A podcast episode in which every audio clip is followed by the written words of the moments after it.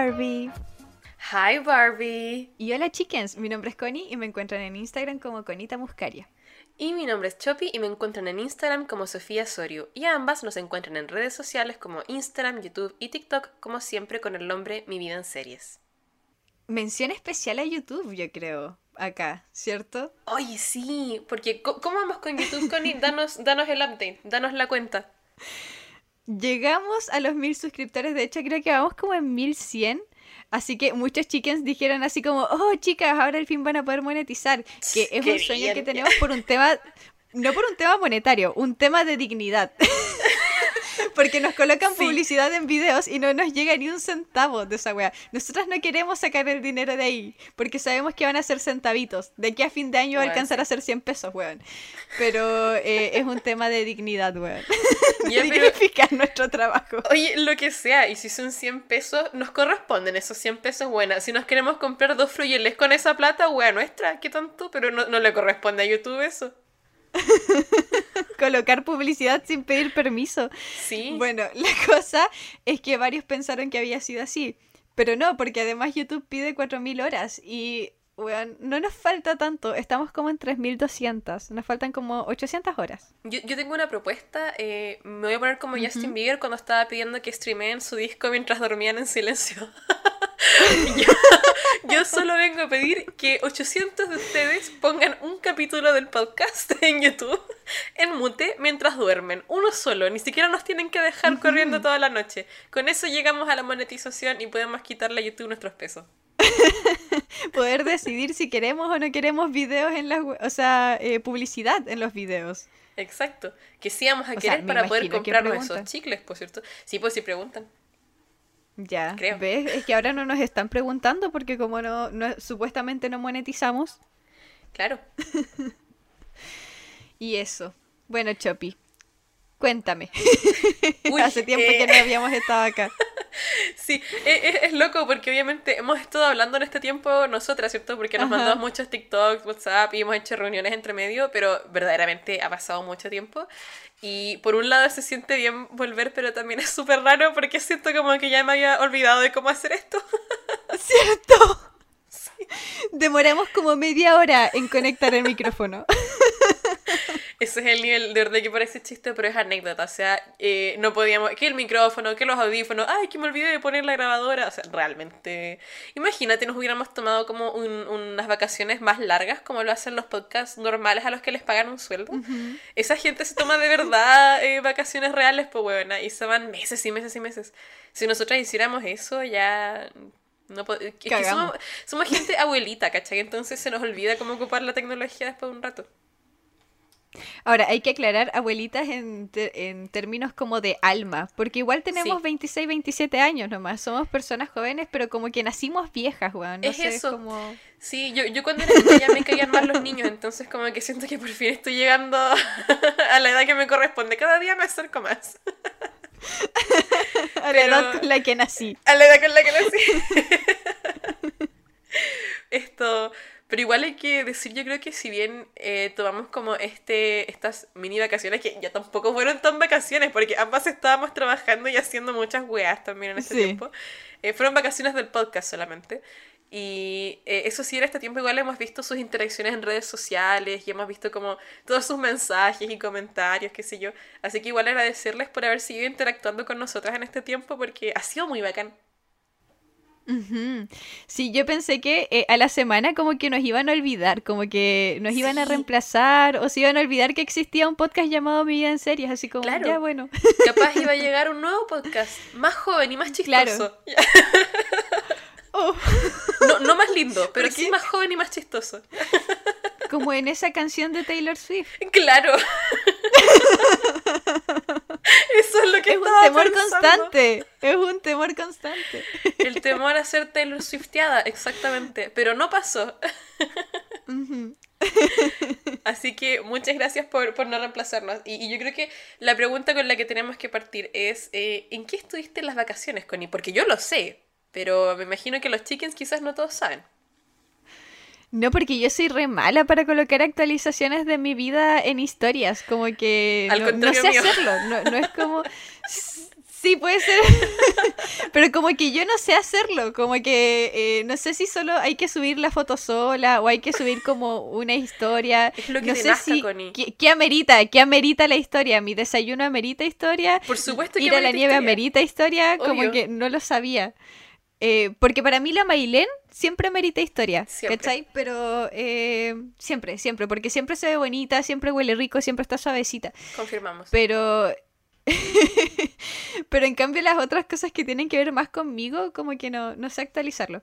Ya, ¿en qué he estado? Eh, estuve de vacaciones con mis primitos. eh, como creo que eso sí se los conté por historias, ellos a veces vienen para las vacaciones, se quedan varios días, eh, tienen seis añitos y hacemos actividades así como las que se supone que tiene que hacer un niño de 6 años en mi mente. Ya eso es ir al Chuck E. Cheese, ir al cine, ir a, ir a la nieve, ir a parques. Como que en mi mente se supone que eso es.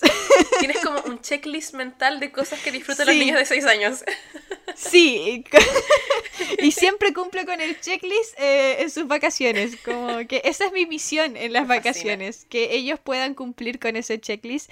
Cosa que después vayan al colegio y le cuenten. Y me da risa porque eh, me, me han comentado eh, mis tías que ellos cuentan todo lo que hicieron y como que se- las profesoras no les creen. Como que no les creen que hayan hecho tanto. Como que no es posible que eh, hayan ido a la nieve un día y al otro día hayan ido al Chuck E. Es demasiado. Es demasiada diversión. Espero no romperles como el, el cosito de la diversión, bueno, ahora que lo pienso. Sí, tienes que guardar un poco porque si no quedan demasiado Tengo sobreestimulados. po. igual. Tienes que aburrirlos para que Sí. sean impresionantes los panoramas, pues bueno. Mm. Para las próximas vacaciones va a ser un día, un día de diversión y un día de aburrimiento, sí o sí. Eso. Eh, me parece súper bien, Connie. Les enseña disciplina a los niños, ¿ya? Y también estuve cocinando mucho, como que volví eh, por un momento a enamorarme de la cocina, porque yo paso como por etapas, paso por etapas en las que me apasiona mucho la cocina y después como que me da demasiada paja. Eh, ahora creo que estoy volviendo a la parte en la que me da demasiada paja y como que me empezó a interesar otra cosa y es volver a bordar, que fue una cosa que pasó igual hace un Oh, par de años, no sé si te acuerdas. Sí, me Que hubo una, una época en la que me dio por hacer pan y luego de hacer pan me dieron ganas de bordar. Me encantan tus hobbies porque la gente siempre sale beneficiada. Yo tengo tote bags de la época del bordado. Sí, de mi, mi época con la, obses- con la obsesión por el bordado. O sea, yo Claro. bordaba todo el día. Igual que con el pan. Yo hacía pan cada día, weón. Pero caché que tus hobbies son como consistentes. Como que siento que hay una temática. Es muy. Sí. Es muy otoño, muy Gilmore Girls, ¿cachai? Muy folclore. Sí, es muy folclore, muy otoño, muy eh, dueña de casa, por otro lado. Sí. Cottagecore. Sí, esa es como la... Sí. Totalmente. ¿Y tú, Chapi, qué hiciste en tus vacaciones? Estuvieron movidas mis vacaciones. Eh, tuve de todo un poco. Yo, yo pienso que uno de mis highlights de este tiempo, y que sí lo comenté por todas partes hasta que ya me cansé de publicarlo y ya había colocado todas las fotos y videos buenos que tenía, y es que fui a ver a mi pololo Harry Styles por fin, después de muchos años escuchándolo y después de estar en su 0.1% de oyentes, o sea, obsesión máxima. Así que eso fue un gran highlight de mi verano. También este fue el verano en que conseguí tickets a Taylor Swift, así que ahí la dejo. Julio 2024, ahí estaré, estaré ahí por ti, Taylor. Te tengo, amiga. ¡Qué Estoy como en un costado de la loma de la concha. No me importa. Yo ahí estaré gritando y llorando. Ya empezaste a hacer las pulseras, ¿cierto? Necesito Sí. que lleves así como 100 pulseras, que seas de esas hueonas que llegan como con Soy. la mano morada de, de pulseras, Con hueón. la circulación cortada, así, amputando el brazo para que las niñitas puedan sacar las pulseras. Bueno, yo había empezado a, sacar, a hacer las pulseras antes de que esta loca anunciara las fechas europeas, porque si Ajá. hay una huevona más mal de la cabeza que Taylor Swift, soy yo, ¿cachai? Entonces yo, yo ya sabía que iba a estar ahí como del lugar, así que se logró. Quiero agradecer a mi público, a la gente que me acompañó en esos momentos de incertidumbre cuando no sabía si iba a alcanzar ticket, se logró. Eh, aparte de eso, tuve una gran odisea de mudanza. Dejé mi departamento. Eso se puso tóxico rápido. Como que siento que yo he contado quizás algunas veces en el podcast que yo vivía con una persona y que me caía súper bien y que en verdad era una buena tela. Bueno, Ujú. todo se fue Era tan a la chucha tan rápido. It's giving lesbiana intensa. La verdad es que esas fueron las vibes que, que dio hacia el final, así como un pésimo breakup, pero lo que les puedo contar es que ahora estoy en un departamento sola, viviendo mi mejor vida. Como que, Connie, esto es lo que yo le decía a mi familia y a mi gente. Este es el primer momento de toda mi vida, desde los tres años que me fui de Chile, en que siento que se alineó todo.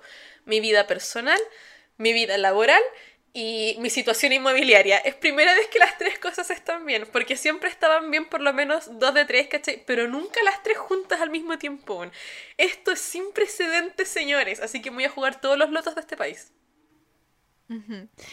Bueno, yo creo que eh, eso de tu mudanza y esa casa tóxica que abandonaste da como para un podcast entero. Así que no quiero como que ahondes en eso.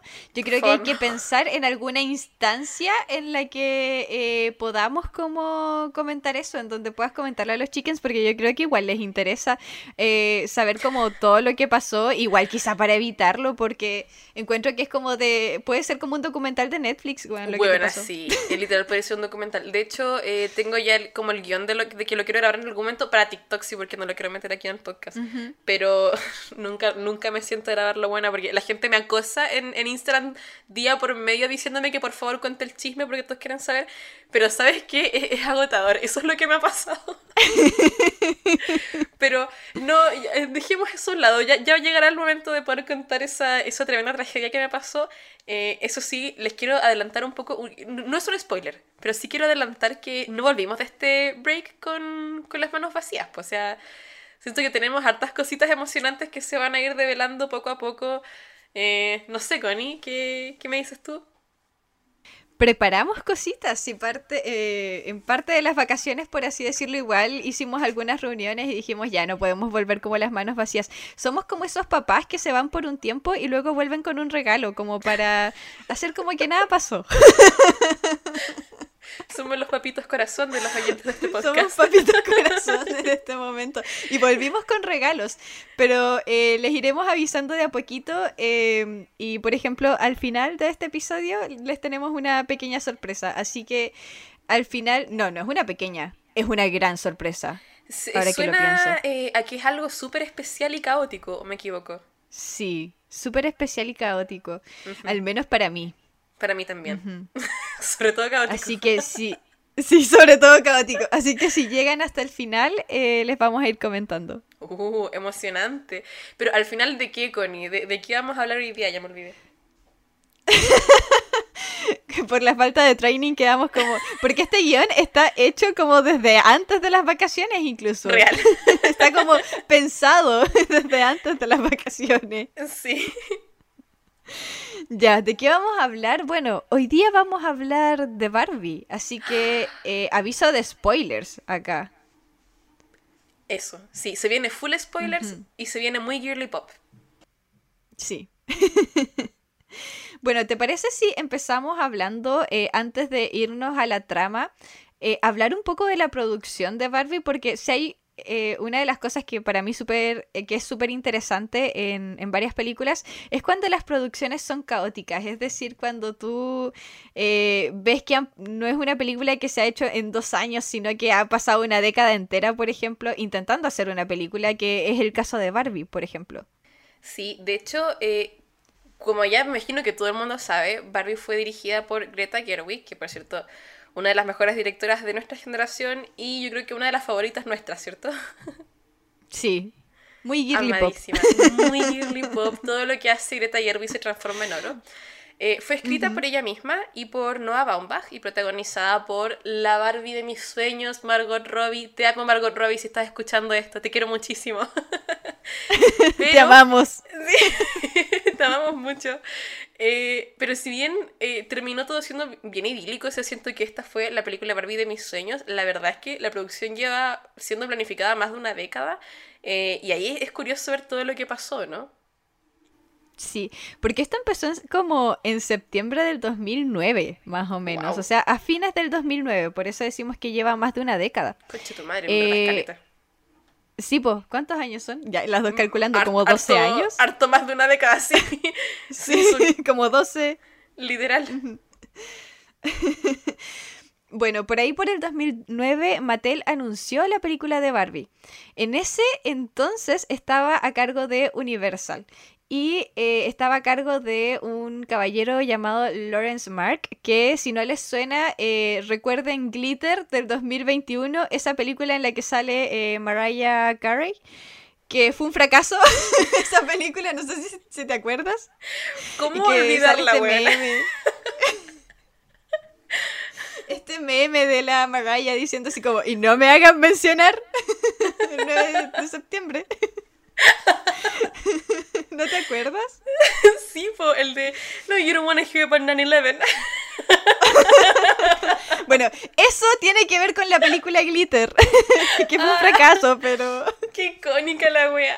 Véanla, por favor. E-, esa es la relación, esa es la relación, ¿ya? Eh, y el primer concepto eh, de esta película es que fuera una película muy, muy familiar, muy livianita, ¿ya?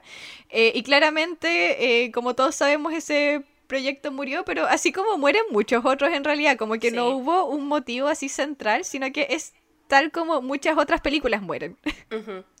Y de ahí como por el 2014 fue que Mattel entra en un trato con Sony para nuevamente intentar crear un, live action de Barbie y aquí eh, contrataron a Jenny Dix como guionista, que es de, del Gran Showman, Jamás Besada, etc. Y la idea era que fuera una especie de cuento de hadas contemporáneo en donde Barbie, así como muy estilo Mary Poppins, ayudaría a las personas con sus problemas de humanos.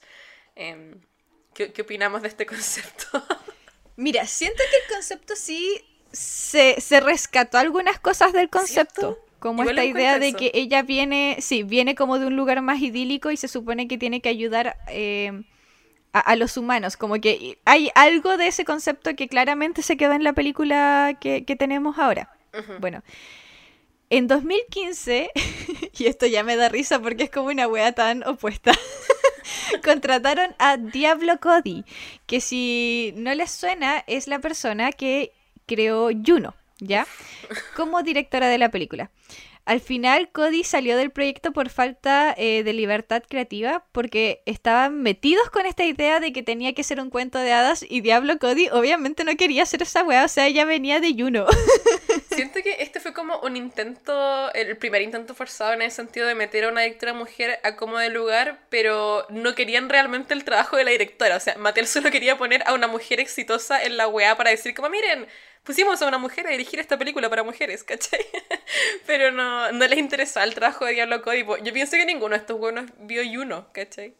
No, yo creo, yo creo que vieron como las ganancias, vieron que tenía su, su fandom y dijeron ya, por supuesto que hay que meter a esta persona, ¿cachai? Pero... Exactamente. Aparte de eso, nada. Bueno, y siento que eso ni siquiera es lo más caótico. Para mí una de las decisiones más eh, chocantes de toda esta producción es que al año siguiente de lo de Diablo Cody, escogen a Amy Schumer para interpretar a Barbie y además le habían dado la posibilidad de modificar el guion que, que llevaban hasta ese entonces. Y la trama iba a girar como en torno a Amy Schumer, que era una eh, como una Barbie inventora y que era expulsada de Barbieland por sus inventos controversiales. Y bueno, me hubiera encantado saber qué tipo de inventos eran esos, porque la verdad es que la, la mente de Amy Schumer es, de Amy Schumer es muy bizarra, como que siento que se le ocurren es demasiado random a esta mujer, ¿cachai? Eh, y nada, ese proyecto me acuerdo que duró como cuatro meses y Amy se salió por falta de libertad creativa y no sé si a ti te pasó, pero esta fue la primera vez que yo por lo menos escuché del proyecto de, Barbie con, con Amy. Sí, también. Fue la primera vez que escuché que existía esta idea de hacer la película de Barbie eh, que fuera un live, un live action. Eh, ahora, ¿te imaginas a Diablo Cody con Amy Schumer haciendo la película de Barbie? Es que la, lo que hubiésemos obtenido, yo, sé que suena caótico, pero siento que por una parte igual hubiese sido de culto. Como que e, había dos posibilidades, que hubiese sido muy buena, como muy chistosa, o que hubiese sido un fracaso. Como que no hay un intermedio si es que, por ejemplo, juntábamos a estas dos personas y hacían Barbie.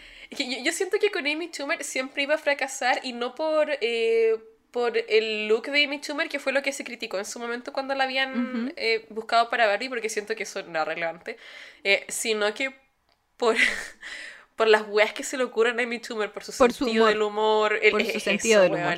¿Te podés imaginar? Una película de Barbie donde esté ahí liderando el humor de Amy Schumer, weona. Yo no sé qué tipo de advertencia le tendríamos que poner a esa película. No sé quién sería el público objetivo, weón. Y si hasta este momento todavía la idea, la idea era que fuera un cuento de hadas, ¿por qué Amy Schumer, weón? ¿Qué pasó ahí? ¿Qué pasó ahí? Exacto. ¿Sabéis que mi otra teoría es que efectivamente querían hacer noticia? Sí, sí, totalmente. Mm. Bueno, pero como dices tú, eso duró cuatro meses y eh, luego en el 2017 eh, llamaron a Anne Hathaway ella entró en, negociaciones para el papel, el papel principal. A ella sí me la imagino como una Barbie, pero no como la Barbie estereotípica, sino como una Barbie castaña, como eh, algunas de las Barbies que sí hemos visto en, en la en película. La película, claro. Y como directora íbamos a tener supuestamente eh, a Aletea Jones y como eh, guionista a la Olivia Milch, que ya había trabajado, me parece mucho que con Anne Hathaway, o como que suelen trabajar. Parece que ahí hay una buena relación porque eh, la contratación de Olivia Milch como que eh, tenía que ver como con la idea de convencer a Anne Hathaway de que fuera Barbie. No sé si se entiende. Oye, ¿y, quién es eh, Aletea Jones? La verdad es que el nombre no me suena. Ella eh, suele, es más de series, es como guionista o directora oh. de episodios de series. Entonces era una directora mucho menos conocida. Como que era la oportunidad esta película. Al menos eso es lo que yo tengo entendido porque tampoco he pillado películas de ella, pero sí cacho que sale de repente como directora de episodios de series. ¿Cachai? ¿Y, y, qué pasó aquí? ¿Por, ¿Por, qué no prosperó? Eh, porque eh, empezaron como a tramitarlas mucho. Es como que eh, les tiraban una fecha y luego se las atrasaban, se las atrasaban, se las atrasaban. Entonces nunca empezaron las grabaciones mm. y llegó un momento en que Sony y Mattel como que se les acabó el plazo, se les venció este trato que tenían y Mattel estaba viendo cómo transferir los derechos a Warner. ¿Ya? Entonces, a los ojos de cualquier trabajador, esto igual como que se ve como medio mal, o sea, me atrasaron, me atrasaron, me atrasaron y ahora la empresa está cambiando de dueño, pues, Es como, eh, me da esas vibes de una weá que pasa mucho en Chile, que es que te ponen a trabajar sin contrato y es como, no, no, si el otro mes viene, el otro mes viene, ¿cachai? Y después la empresa cambia de nombre. Eso pasa mucho en las pesqueras, güey. como, ah, ok. ok, dejé de trabajar en empresa tanto y ahora estoy trabajando en empresa número tanto. Qué malas vibes. Y bueno, eh, fue, fue después de esto que, que se le pasa el, la pelota a, Margot Robbie, si no me equivoco. Claro.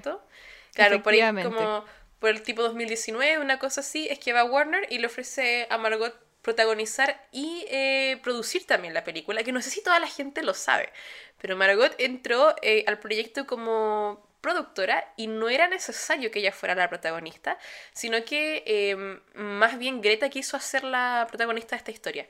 Pero en ese entonces la habían ofrecido primeramente a Patty Jenkins que la dirigiera, que fue la directora de La Mujer Maravilla el 2017.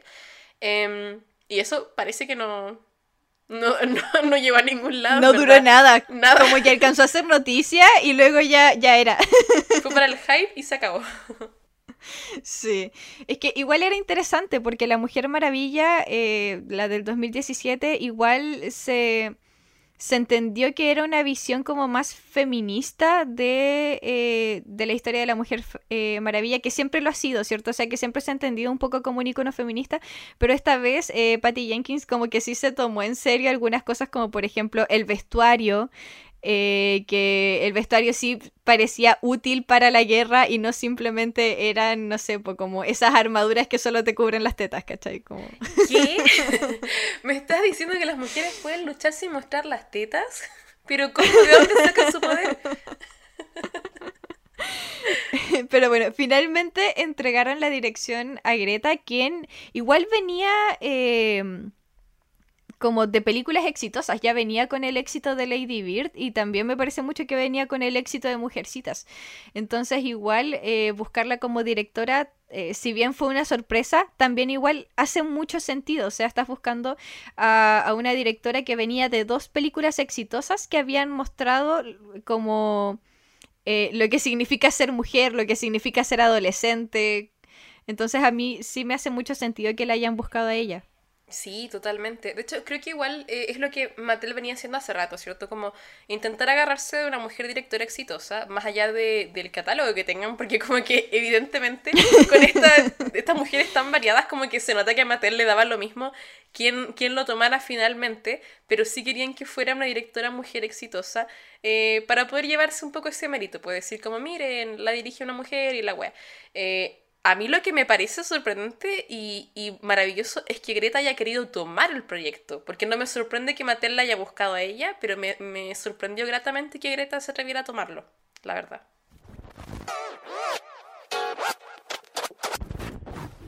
Bueno, ¿te parece si hablamos entonces ahora de la trama? Eh, ahora sí, full, full, full spoilers. Yes. bueno, eh, empecemos con el inicio de la película. Esto eh, empieza mostrándonos que antes de 1959 las muñecas tenían un solo propósito, es decir, ser bebés, y por lo tanto las niñas tenían un solo juego, que era eh, ser mamás. De hecho, eh, aquí hay un dato histórico. sí, qué mal, qué aburrido. Sí. De hecho, aquí hay un dato histórico que no sé si sale en la película, porque como no está en streaming, como que no pude reverla. La, la he visto una sola vez que es el hecho de que Ruth, la creadora de Barbie, se basó en una muñeca para adultos eh, que se llamaba eh, Muñeca Lily la cual solía ser un regalo como a modo de broma para los hombres. Y Ruth compró eh, la muñeca en un viaje a Europa, pero ella no tenía idea como de cuál era el contexto que rodeaba esta muñeca. Ella solamente vio una muñeca adulta y pensó, bueno, esto es algo con lo que puede jugar mi, hija, Bárbara, porque así ya no solamente tiene que jugar a, ser mamá, sino que puede jugar a ser adulta. Y dato curioso, esa muñeca es de origen alemán y acá es como todo un eufemismo y de hecho hay una serie de películas muy famosas que se llama Lily Marlin, creo, con dos I, o sea, con dos, I, con dos E. Em, y ahí sale como a la mujer que representa a Lily la muñeca, pues, y es como una, sí, como estilo mujer de cabaret y cosas así, pues. Pero sí, aún pueden buscar la muñeca y si la googlean van a cachar que la original Lily, la alemana, tiene la misma cara que la Barbie del 59. Sí. Sí, es muy, muy parecida. O sea, como dices tú, ni siquiera es parecida, es idéntica la cara, solamente que le cambió el traje sí, y la profesión. Qué inocente, igual, inocente que ella la haya visto y haya dicho como, ah, sí, qué mujer distinguida, la llevaré para que mi hijita juegue a ser ella. O sea, lo encuentro maravilloso. Pero es que a mí no se me habría pasado por la cabeza que es una muñeca para adultos. Poco buena. es que era súper fabulosa. ¿Qué tienen en la cabeza los alemanes? Porque Justicia para Lily, por favor. Bueno, pero lo importante es que acá en el inicio te deja súper en claro cómo Barbie facilita que las niñas puedan jugar a otras cosas. Eh, ahora pueden jugar a ser adultas, pueden jugar a ser astronautas, a ser profesoras, eh, y hay una lista inmensa de profesiones a las cuales las niñas em, pueden jugar, ¿cierto? Eh, lo que amplía mucho el juego de rol propio de la infancia, porque jugar juegos de rol es como de, lo más común cuando uno es niña. Y la película de forma irónica te dice, y con esto se solucionó todo. Porque ahora las niñas pueden ser todo lo que quieran ser, ¿cierto? Y como espectadores nosotros sabemos que no es así, pero me encanta que la película empiece como con ese tono de... y se solucionó todo, como que esa era la idea. Claro. Sí, en, ese sentido la, la, película es un súper buen trabajo de presentar una división entre lo que sería el mundo real donde vivimos nosotros y hace el contraste con Barbieland donde Barbieland vendría a ser un lugar ideal, el sueño, eh, y lo, lo más como loco y no sé, un poquito triste al principio, es que las Barbies que viven en Barbieland están convencidas de que ellas de verdad solucionaron todos los problemas que tenían las niñas en el mundo real. O sea, ellas piensan que de verdad hicieron un cambio, que las niñas las aman, las mujeres están agradecidas, etc. Em, una cosa que sí es muy cool es que en Barbieland hay distintos tipos de Barbies eh, o sea, de verdad que todos los tipos de Barbies que ustedes se puedan imaginar. Y a mí me encantó verlas porque como que yo veía todas estas Barbies y era como, yo la tenía a ella y a ella. Y a ella siempre la quise tener, pero no la tuve y así. Mi Barbie favorita por lejos es la Barbie eh, abogada, pero por un tema como muy personal, de que es la actriz de eh, My Mad Fat eh, Diary. No sé si te acuerdas de, Yo la amo, de esa serie. La amo y amo tanto esa serie. Te juro que verla en Barbie fue muy impactante para mí porque ella, me, ella me crió con el personaje de Ray en Mad Fat Diary, entonces fue increíble para mí verla siendo Barbie. y se veía hermosa. Ese personaje no solamente repara la infancia, repara tu adolescencia. weona, eso es la escena, específicamente la escena de ella bailando la canción de Dualipa, fue una cosa muy sanadora para mí porque se veía hermosa, estaba sonriendo, radiante, no sé, la amé muchísimo, weón. Se veía feliz porque eh, el contraste con este otro personaje que tenía que era como muy triste, ¿cierto? Con el cual uno de adolescente se identificaba muchísimo, pero qué lindo verla ahora como adulta, ¿cierto? Y que, eh, como dices tú, esa escena en la que ella se veía tan radiante, tan feliz, es como, claro, yo tuve una adolescencia quizás así de triste, pero igual puedo ser esa adulta en algún momento. Exacto, a, mí me dio como un poco esas vibes, como del pasar de una adolescencia, o sea, si tú, si tú conoces a la actriz, ¿cierto? Y sus personajes, es como de pasar de lo turbulento de la adolescencia al aprender a quererte y aceptarte en la adultez. Y yo siento que ese fue un poco mi viaje y lo viví con ella, entonces la verdad es que verla tan preciosa y exitosa, oh, me encantó porque yo no sabía que iba a estar en el elenco, entonces me llevé una grata sorpresa. Eh, bueno, y en eso de repente pasa que Barbie empieza a tener como la, Barbie estereotípica, ¿sí? Que vendría siendo nuestra protagonista, Margot Robbie, porque como les decíamos, está todo este elenco de Barbies diversas, pero nosotros estamos siguiendo a la Barbie estereotípica, que como bien dice Barbie en la película, ella es la Barbie en la que tú piensas cuando alguien te dice, piensa en una Barbie. Entonces, ella empieza a tener como eh, algunas ideas que, que yo creo que todos hemos tenido, específicamente sobre la muerte.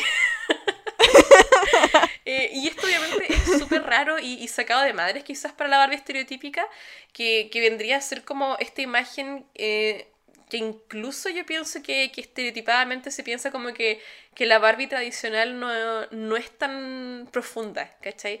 Como que ella solo existe, solo es bonita, solo es feliz todo el tiempo. Eh, entonces empieza a pasar por estos cambios y pensamientos raros, se le aplana el pie, lo más trágico de todo esto, ya no camina en puntitas, sino que tiene los pies en la tierra, eh, se le quema el desayuno, etc. Todo le empieza a salir mal, como a una persona en la vida real. Eh, o sea, claro, básicamente una mañana típica. Y ahí es que sus amigas Barbies le dicen que todo esto que ella le está pasando es señal de que está defectuosa. Y que si hay alguien que sabe de estar defectuoso es la Barbie rara. Weird Barbie, una de mis Barbies favoritas. Las gay vibes por el techo, buena. Eh, bueno, tú la viste en inglés, yo la, vi en español porque la fui a ver con mi papá. En español es Barbie rarita. Eh, es como con diminutivo, es, con ternura. Es la Barbie En inglés era Weird Barbie. Bueno, tengo muchas ganas de ver la película doblada al español porque hubieron varios momentos en que la estaba viendo y yo decía, quiero, me encantaría saber cómo tradujeron tal wea, ¿cachai? Pero el concepto de Barbie rarita lo, bueno, es lo máximo, porque es como cuando alguien te hace bullying y te dice, es que es como rarita, eh. bueno, pero acá la Barbie rarita le explica que existe esta conexión entre las muñecas y las niñas que juegan eh, con ellas. Por ejemplo, la Barbie rarita es producto de que alguien jugó muy brusco con ella. Yo hacía eso cuando chica, weón. Le cortó el pelo y la dejó haciendo un split. Por eso ella siempre hace split también. Em, y Barbie Rarita le explica entonces que la niña que juega con ella en el mundo real debe estar muy triste o también teniendo estos como pensamientos vinculados a la muerte y por lo tanto, la niña le está pegando los pensamientos. Full yo también, weón. Yo de niña fijo le pegaba esos pensamientos a mis Barbies. Pido disculpas a mis Barbies que andan por Barbie con el pelo mal cortado, mal vestidas, rayadas, weona, lesbianas. no, por eso no.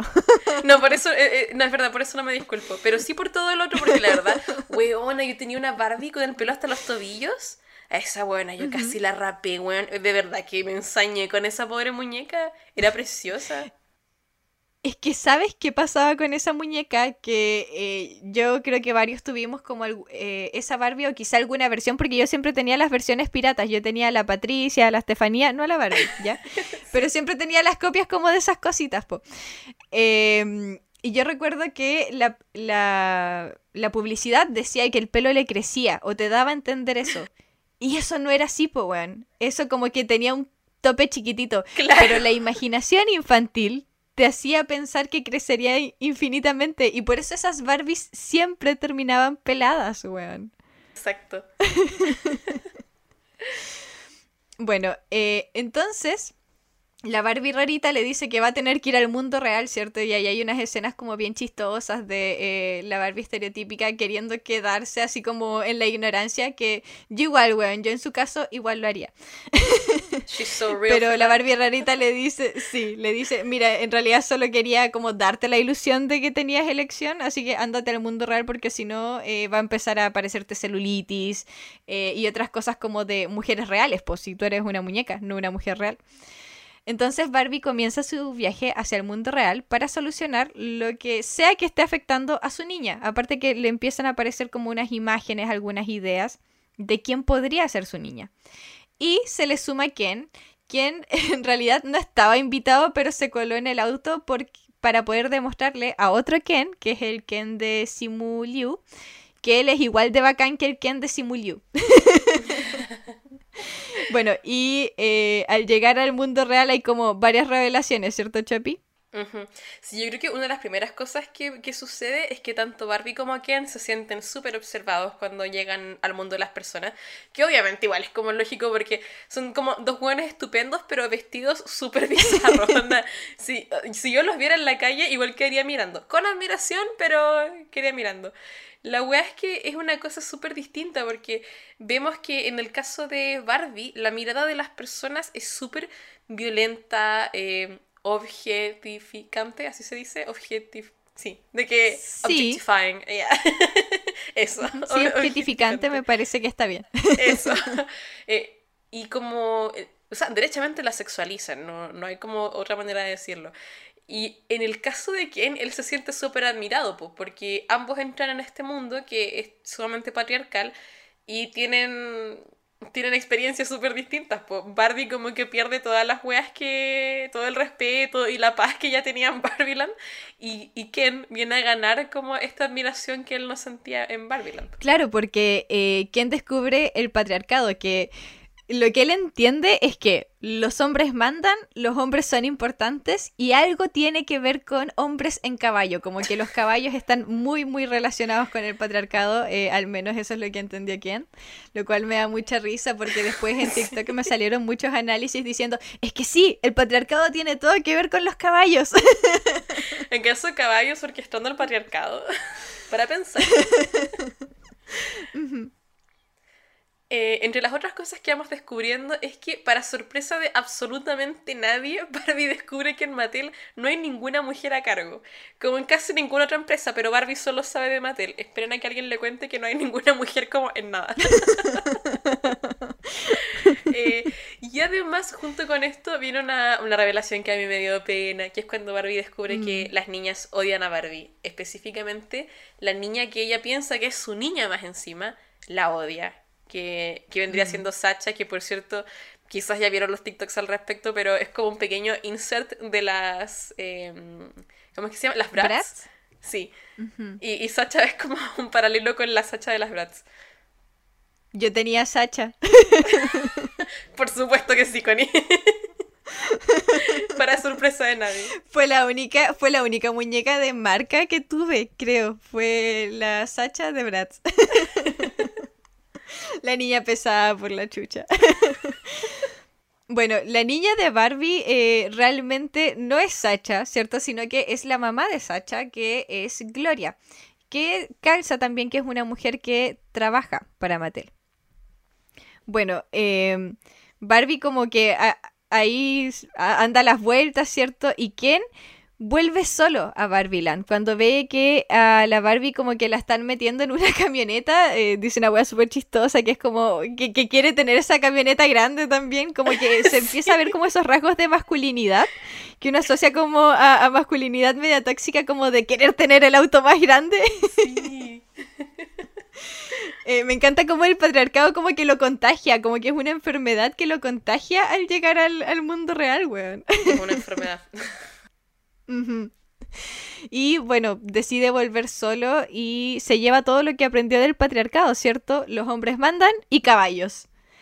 Eh, en paralelo, Barbie convence a Gloria y a Sacha, quienes aparte igual tienen como una subtrama de que no se están llevando muy bien, pero es como lo típico de problemas eh, de mamá e hija adolescente, y las convence para que se vayan a Barbiland.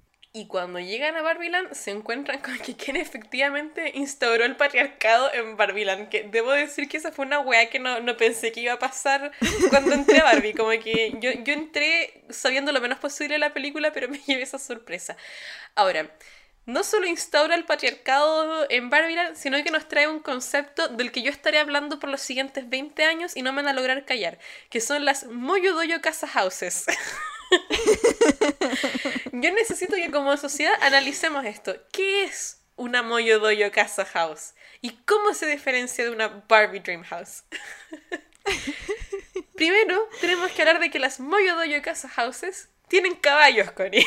que me parece un detalle importante y no menor. Pero siento que esto es como.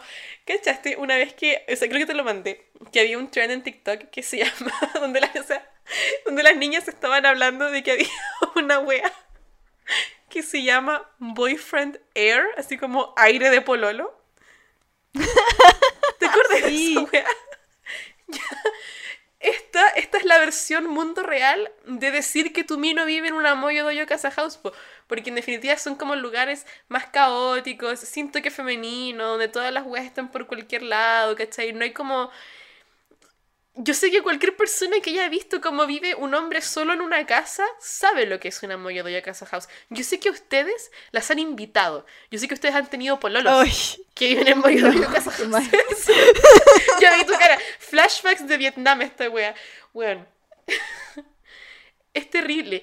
Y eso es lo que genera lo que las niñas llaman el boyfriend air, que básicamente es cuando tú sales de tu Barbie Dream House, que está limpiecita, decorada, estética, que incluso cuando está desordenada es como Sofía Coppola desordenado, ¿cachai? Y te vaya a meter a ese ratonero de mierda que es una Moyo Doyo Casa House, apestoso, con aire de hombre, y, te hace mal. Te sale acné, ¿cachai? El pelo se seca, que para la cagás y toda la cara eh, hinchada. También una cosa que es brígida de ver es cómo cambia el discurso de las Barbies cuando se, se, instaura el patriarcado, porque antes cuando, em, cuando era Barbieland, ¿cierto? Antes de que llegara Ken con estas ideas, las Barbies, por ejemplo, cuando recibían premios decían, me lo merezco, así como que, eh, o, se, hablaban de, se hablaban de ser bonitas, es como, sí soy. soy esa. ¿Cierto? Qué inteligente eras. qué, qué inteligente eres, sí soy esa. como que era muy así el discurso, lo cual er, es muy bonito, ¿cierto? Sí, me encantó. Em, me, encantó eso porque aparte no se veía como engreído, sino que de verdad eran. y esto pasa, eh, pasó a transformarse a un pedir disculpas constantemente, o sea, eh, agradecer a los hombres por sus propios logros, por ejemplo, cosas que como que hacemos sin darnos cuenta. Como que, por ejemplo, cuando uno gana un premio, como que la primera weá es agradecer a tu pareja, ¿cierto? Como las mujeres. Si uno se fija en, en, cómo reciben los premios, las mujeres siempre le agradecen a sus parejas, a sus papás, como siempre a todos los hombres y, y a un montón de gente, pero nunca hay como un reconocimiento de sí, me esforcé caleta por esto. me lo merezco. Y eh, aquí es donde aparece mi momento favorito porque sí soy. Aparece la Barbie depresiva. Weón, qué real este momento. Porque Barbie se da cuenta de lo que está pasando y como que em, no tenía defensas contra esto y, y pasa lo mismo con, con, todas sus amigas, ¿cierto? Como que no tienen forma de afrontar esto porque nunca les había pasado. Entonces, eh, como que se frustra demasiado y en lugar de pensar en hacer algo, aparece la Barbie depresiva. Es decir, ya no es Barbie estereotípica, ahora Margot Robbie es la Barbie depresiva. Igual, eh, Gloria que, la, que la Barbie depresiva salga justo en este momento en que el patriarcado está dominando las vidas de las Barbies. ¿eh? Ahí lo dejo. Ahí lo dejo, ahí lo dejo. Bueno, Gloria y Sacha eh, la ven y como que dicen, puta, qué lata. Y la como que la van a dejar ahí, weón. Ni una sororidad. La cagó. Y cuando están volviendo al mundo real, eh, se dan cuenta que en el auto se había colado alguien. Me pongo de pie porque tremendo personaje se había colado Alan.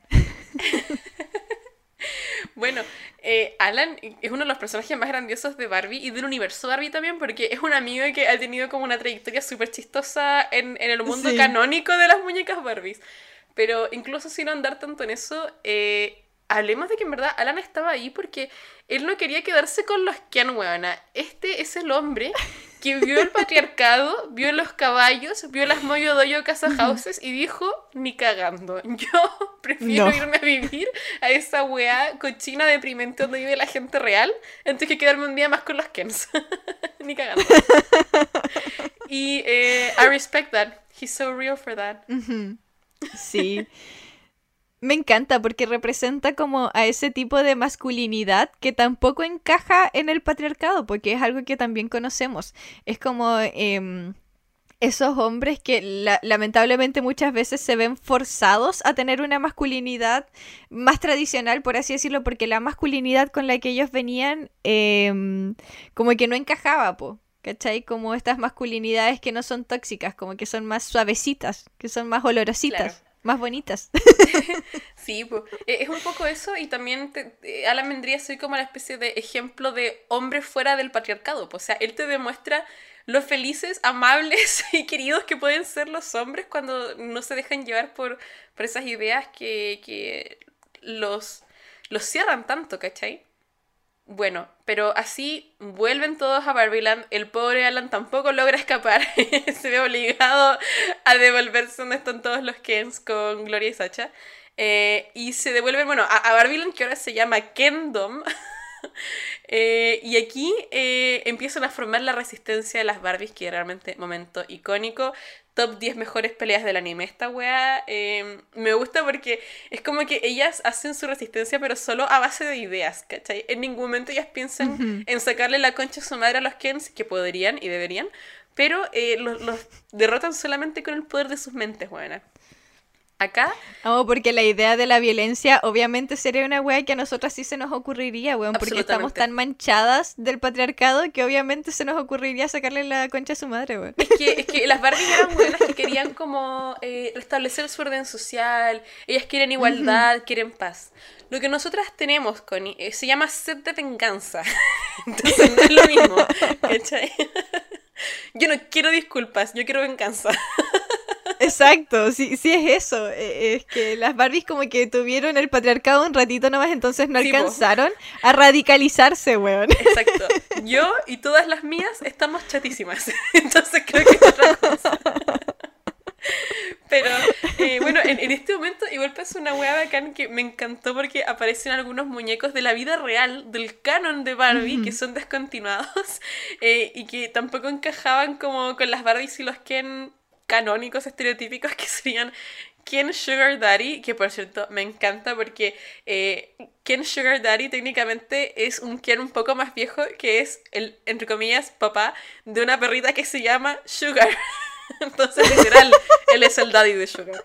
Eh, y además se parece el Ken Earring Magic, que por cierto, otra muñeca icónica. Ese weón eh, fue baneado, creo que como en los 2000, porque venía con un, con un literal aro que, que tú te podías poner, ¿cachai? Un- una hueá plástica, qué sé yo. El problema es que te lo podías poner tú como aro, pero también se lo podías poner a quien como pendiente. Entonces, quien traía una cadena y de la cadena colgaba un, un círculo metálico, ¿cierto? Como un aro metálico, para que la idea era que las niñitas colgaran de ese aro metálico el pendiente que venía incluido con Kempo. Cuando no lo tuvieras puesto tú se lo ponías a quien. La weá es que la comunidad gay vio esto y dijo, soy, soy ese. y, y Mattel no soportó, pues, ¿qué quieres que te diga? Oh. Ojalá lo volvieran a lanzar, siento que serían millonarios hoy día. Deberían. Harían ¿Cierto? caleta de plata si lo lanzan. Ah, y después también salen otras muñecas que, que, fueron icónicas, como el perro que comía su propia caca, que por cierto también es real y lo pueden googlear.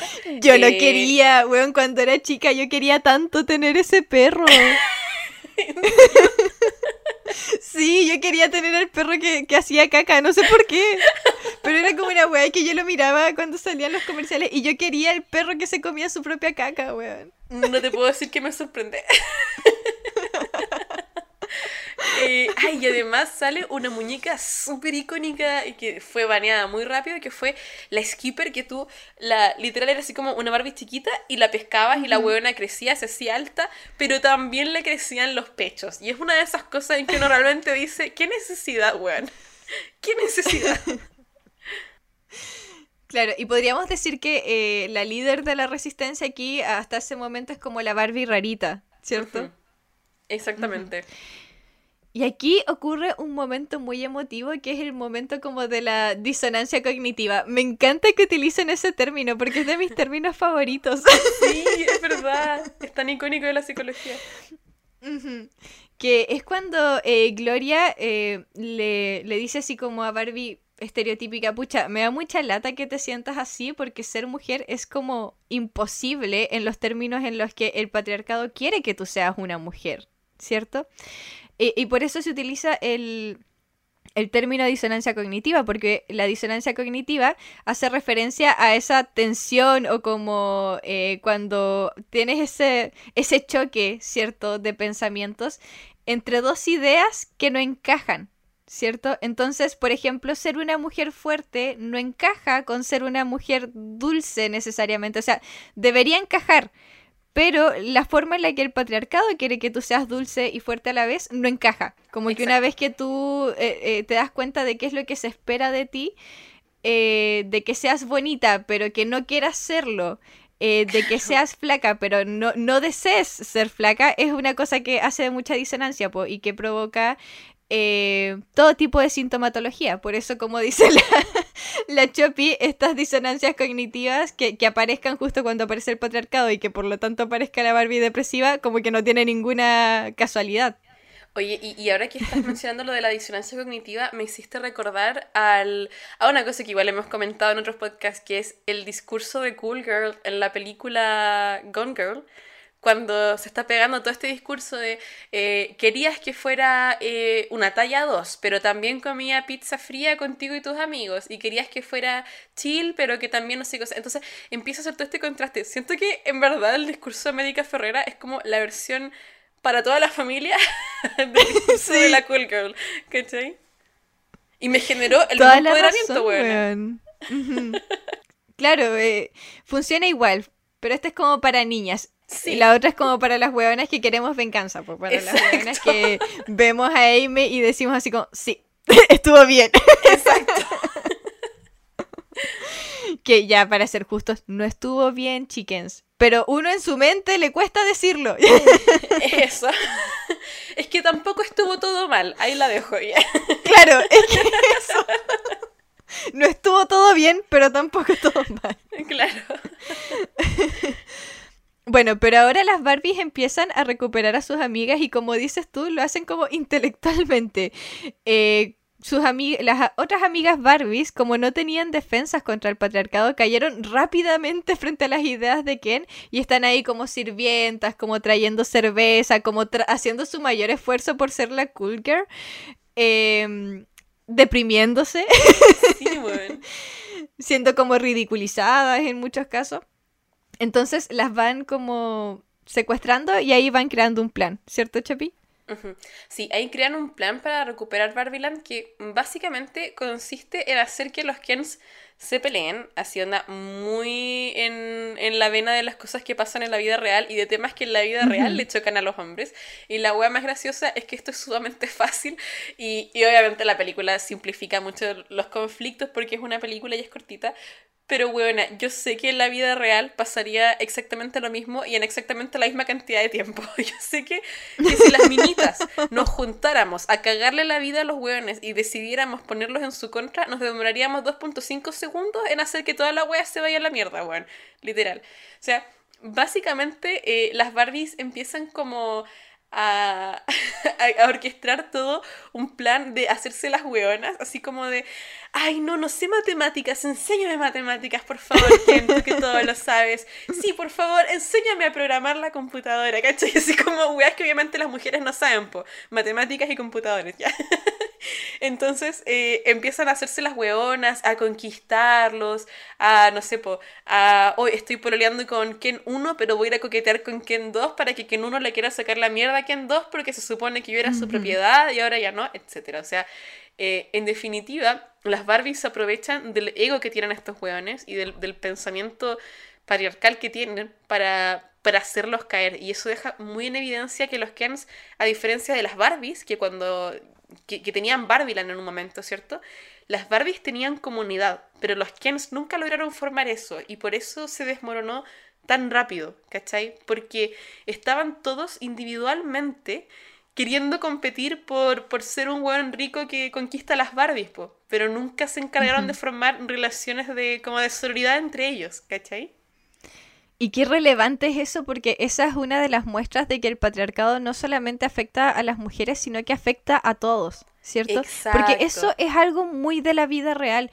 Eh, por ejemplo, eh, Facebook, ¿cierto? Hay un montón de grupos de apoyo de mujeres, como para cualquier temática específica hay un grupo de apoyo para mujeres emprendedoras, personas que están superando adicciones, ¿cierto? Siempre hay un grupo eh, generalmente separatista, ¿cierto? Es decir, solo de mujeres, que está em, pensado para que las mujeres hagan comunidad como y, muy de nicho también. O sea, están las mujeres que juegan Genshin. Bueno, yo estoy en un, en un montón de grupos de mujeres de Facebook, no sé si te pasa.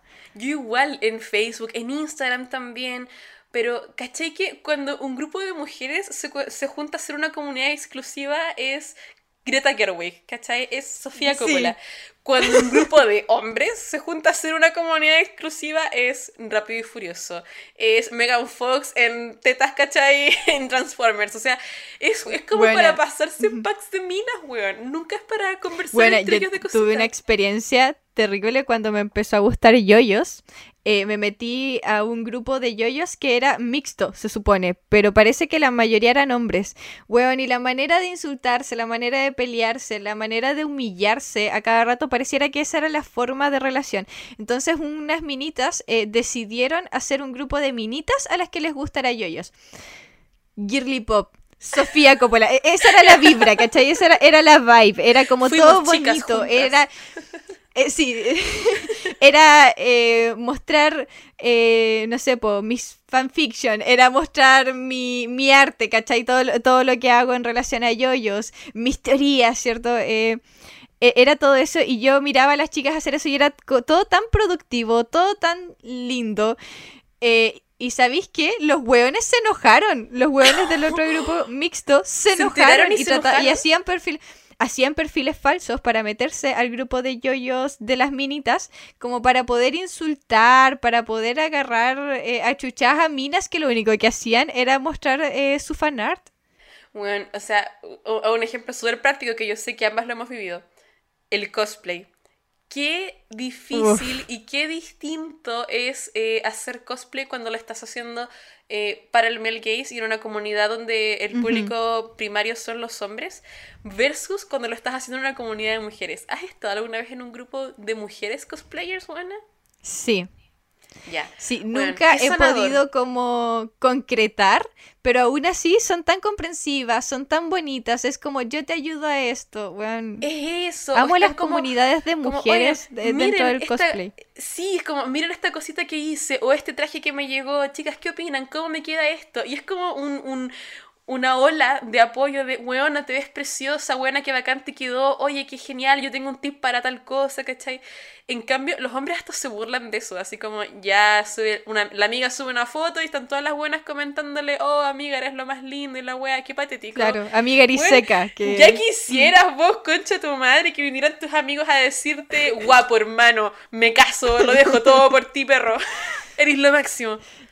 Que de hecho creo que sí hay algunos, yo, yo creo que igual hay eh, algunas masculinidades que han ido cambiando y que sí hacen eso en todo caso. Yo sí he observado que, que hay masculinidades así. Pero lamentablemente la experiencia que he tenido eh, en el grupo de yoyos, por ejemplo, ese, ese ejemplo yo creo que queda muy retratado de cómo los hueones em, como que individualmente tiraban odio y lo único que hacían era eh, burlarse como entre ellos, humillarse entre ellos, mientras el grupo de minitas, lo mismo con el Genshin, weón, el grupo de minitas de Genshin Latinoamérica, hermoso. Bueno, yo he estado en grupos de fans de Evangelion. No sé si habrá una weá más rancia en este mundo que los hombres que oh, miran Evangelion. Lo siento, me van a perdonar, pero eh, un asco. En cambio, todas las minitas que he conocido fans de Evangelion es una comunidad preciosa. Así que eh, en resumen de eso, existimos solo for the girls, the gays and the days, nada más. Pero. Ahora, yo eh, sí tengo que aclarar que de repente esas comunidades de mujeres sí se crean precisamente por mujeres que están demasiado contagiadas con el patriarcado. Ah, pero como estas mujeres que compiten demasiado, weón. Ahí es cuando se crea la wea. Las pygmy, las pygmy. Yo No me gusta ese concepto, no me gusta ese concepto, eso sí. A mí me gusta y yo lo voy a seguir usando. No, weón, a mí no me gusta porque... ¿Sabéis cuándo dejó de gustarme? Cuando lo empezaron a usar los hombres. Dejó de gustarme. ¿Los hombres lo usan? Usan el concepto. ¿Los hombres? Y dejó de gustarme.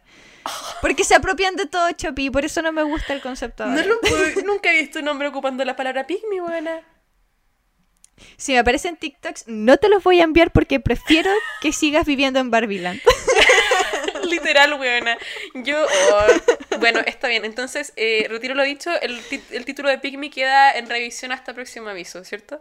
Queda baneado hasta que, queda baneado. dejen de usarlo. hasta que los hombres lo dejen de usar, exacto. Para que lo podamos reclamar. Bueno, pero igual esta parte en que las minitas de Barbieland están eh, destruyendo a los Kens, buena, retrata uno de mis momentos favoritos y una experiencia que me encantó descubrir que era sumamente universal, que es esto de salir con un hombre eh, músico. ¿A quién, weona, no le tocó fingir que te interesaba la música de mierda acústica y que te está tocando un weón en su pieza? ¿A quién no le tocaron Wonderwall en guitarra acústica? Bueno, yo que me encima he salido con casi puros guitarristas, me mamaba una cantidad de canciones, bueno, en una cantidad de idiomas que te muere. O sea, yo me he tenido que pasar esta experiencia por muchas, muchas veces. Lo peor, sí, Connie, fue cuando salí con un buen que tocaba el saxofón.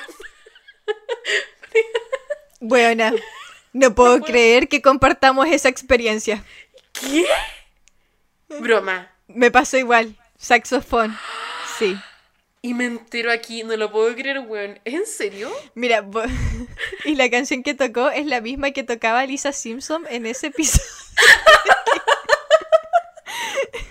en el que se fallece su amigo saxofonista. espera, espera, espera. ¿Qué canción era esa? Al menos era una referencia a los Simpsons. Eso tiene que por lo menos tenía algo. ¿Y en tu caso cuál fue? Necesito espera, es que necesito saber cómo se llama esa canción. Eh, eh, eh, ah, ya, Baker Street, ya, ya, ya. No, no, no, no, no es esa la mía, no es esa la mía. Puta, no puedo recordar qué canción era la que. Bueno, es que este weón hizo una de las cosas más traumáticas con él que me ha pasado en la vida. Estábamos en una fiesta de sus amigos que yo estaba conociendo por primera vez. Por primera vez, su weona. Y este culiao había llevado el saxofón y lo sacó y se puso a tocar saxofón en la junta de amigos donde la gente estaba socializando como personas normales y yo iba parar al lado del weón como, Dios mío, ¿qué hago? Pues, o sea, porque son amigos de él, no míos, po, ¿con quién me refugio? Tú eras mi refugio, concha tu madre y lo cagaste todo. Fue horrible, weón. Entonces como que no, no puedo recordar canciones con y solo recuerdo, solo veo imágenes borrosas de saxofón, escucho algunas notas así, alocadas, solo veo las miradas de la gente, weón. Oh. Weón, los músicos tienen que detenerse, tienen que dejar de hacer esta weá. Y lo peor es que a mí me encanta el metal, pues, la música que yo principalmente escucho es metal, entonces en verdad que el weón saxofonista me tenía muy chata. Pero cuando empecé a salir con metaleras yo dije, ahora sí, pues bueno, pero cuando me toquen guitarra me van a tocar buenos temazos que sí me gustan. No sé cómo estos hombres lograron arruinarme una cantidad de canciones, weona, que te mueres. Me han arruinado Iron Maiden, Guns N' Roses, Metallica, weona. Me, me han arruinado todo. Así que este es un, este es un llamado de auxilio público, hombres, deténganse, ¿ya? No pidan la guitarra para Navidad y si lo van a hacer, mídanse, weón. Mídanse, por favor. Ahora, las minitas haremos algo así como parecido. Yo creo que quizá... Uy, Debe haber alguna cosa sí. parecida que hacemos. Eh, yo, yo estoy pensando en The Lesbians. ¿Harán algo parecido? Lo quiero saber. Respondan en los comentarios. Cuéntenos. Sí, ¿cuál, cuál es el equivalente eh, lésbico, sáfico, a, a la tocata, a la tocata impromptu y en contra de la voluntad de la pareja? Bueno, después viene, eh, obviamente los Kens se pelean, ¿cierto? Por los celos y todo este tema. Y empieza la escena de la guerra de los Kens, que me da mucha risa porque no saben ni siquiera como cuáles son los equipos, cuáles son los bandos. Como que la wea es agarrarse a combos nomás. como- De hecho, se preguntan, es como, ¿y cómo vamos a saber quién está de nuestro lado y quiénes no? Y, y quién, el quién principal queda como, no importa, weón, sacan la chucha a todos, ¿cachai? Lo vas a saber, hermano, weón. Ajá. Y bueno, todo esto eh, era porque ese día como que había un suceso importante, ¿cierto? Y por eso las Barbies querían hacer que ellos tuvieran la guerra justo ese día. Ah, sí, po, porque mientras los buenos están sacando la super chucha, eh, las Barbies están ahí- Musicalmente, musicalmente. Musicalmente. Porque Ah, era con de hecho- musical, claro. De hecho, ahí viene mi número musical favorito de la película y que viene mi canción que he estado cantando todos los días desde que vi Barbie, que es I'm Just Ken. Buena. Bueno, que si bien los temas de Barbie son súper buenos y todo, pero yo, I'm, I'm Just Ken, ¿cachai? Wea que eh, me llega profundamente. Eh, y para la gente que no sepa, Ryan Gosling tiene como una mini carrera musical y en verdad no les quiero spoilear nada, por favor solo búsquenlo, ¿ya? Vale la pena, lo juro. Eh, pero wea que mientras nos están haciendo este increíble número musical y todos sacándose la mierda, las Barbies van a salvar su constitución en definitiva, la constitución de Barbieland. Eh, así que las Barbies como que ganan la pelea a base de cerebro y con política, weón. Muy bien. Bien por ellas. Siento que esta película en ese sentido es como muy eh, ni, fe- ni feminismo ni machismo, igualismo. Porque no dejan la zorra, no como que esa. no. Por eso no soy y nunca seré. Yo soy como Ken. Yo quiero sacarle la concha a tu madre a todos los huevos. Yo quiero venganza. Bueno, pero termina con varias escenas como bien emotivas. Por ejemplo, Ken dándose cuenta de que su valor no tiene que ver con, eh, con ser la pareja de Barbie. Y eso es como guiño guiño para las mujeres, en realidad, ¿cierto? Es como tu valor no tiene nada que ver con el, el hombre con el que te relacionas, por ejemplo. Como que eh, no es solo eso en donde tiene que girar tu vida, ¿cachai? Como ese es el guiño que se hace. Em, también está toda esta idea de que Barbie, como que con todo este viaje de la heroína, eh, ya no es la misma Barbie estereotípica del principio. Entonces viene una escena bastante emotiva con la creadora de Barbie, con Ruth, y eh, Barbie decide que quiere ser humana. Y en eso termina la película. Encuentro que es un final súper bonito. El final es para llorar, weón. Sí. Bueno, el montaje de las mujeres reales, que de hecho son todas mujeres que o trabajaron en la película o están relacionadas a gente que trabajó en la película. Weón, yo colapsando en ese momento, de verdad que fue hermoso.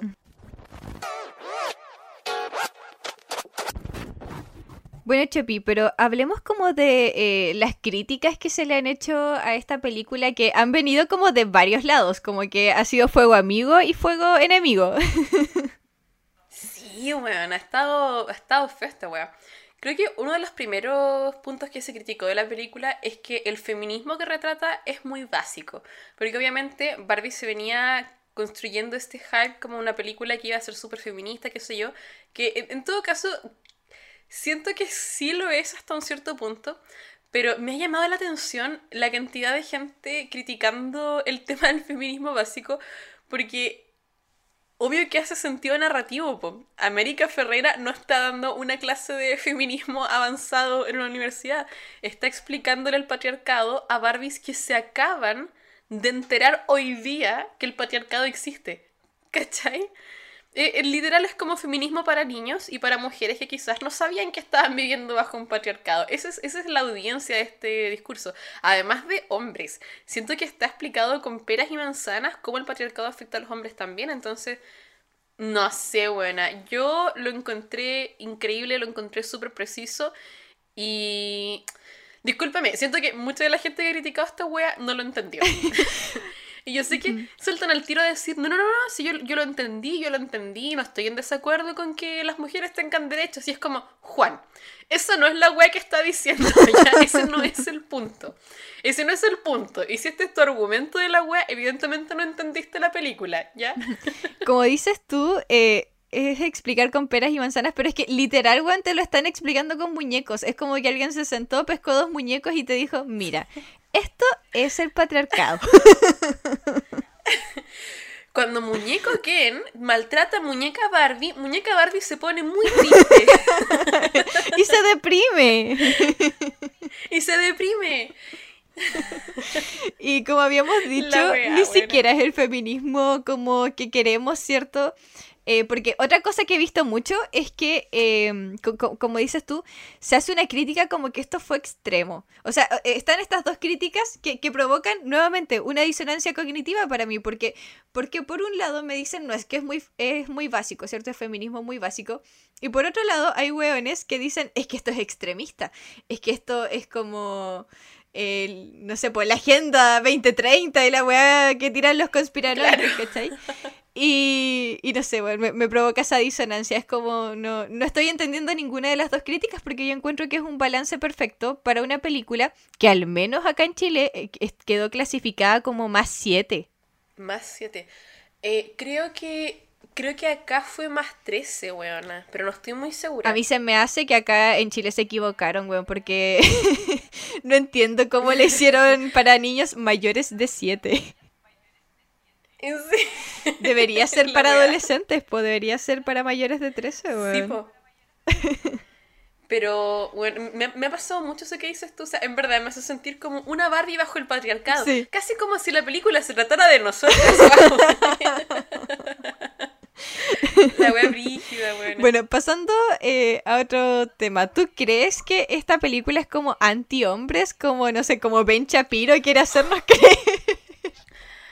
Mira, buena, lo, lo único que es anti-hombres aquí soy yo, pero la película no. Me pasa con esa crítica es que, bueno, Ben Shapiro evidentemente no entendió ni mierda de lo que se trataba Barbie y no es capaz de decirlo, ¿cachai? o sea, imagínate la ridiculez, güey. No sé si ustedes conocen a este culiado, pero Ben Shapiro es como un conservador gringo republicano que odia todo, odia también a las mujeres, pero not in a gay way, obvio, porque él es un hombre súper hetero. Eh, pero este weón no le gustó la película Barbie. Se ha pegado unas críticas de la película más largas que la película, hablando de por qué a él no le gusta Barbie y de que está muy secado de madres. Se puso a quemar Barbies. Ese es el nivel de la gente mm. con la que estamos discutiendo, ¿cachai? Em, y evidentemente no entendí una mierda porque la película, lejos de, criticar a los hombres, está mostrando cómo los hombres son afectados por el patriarcado. Y para mí fue un mensaje tan claro, weona, porque eh, siento que la película retrata un poco, Connie, como esa sensación de, haber crecido con niños, ¿cierto? Mm. Porque uno cuando era chico no tenía amigos, hombres, niños, y que después crecen y, te hacen daño al caer en esta ideología, ¿cachai? Es, es muy brígido, como que ya solo veían a las Barbies como objetos sexuales, solo las querían para su propia satisfacción. ¿A quién no le bastaba eh, que Barbie fuera feliz? ¿Cachai? Por su cuenta. Él quería que Barbie fuera de él y que, le diera a él la atención y todo eso, y no fue capaz de aceptar el rechazo. Entonces, en definitiva te está mostrando que estos Kens están desatisfechos y están solos y están vacíos en sus vidas, no por las Barbies, porque las Barbies no les hacen nada buena, no los maltratan, no los insultan, no les impiden vivir, no los objetifican, nada.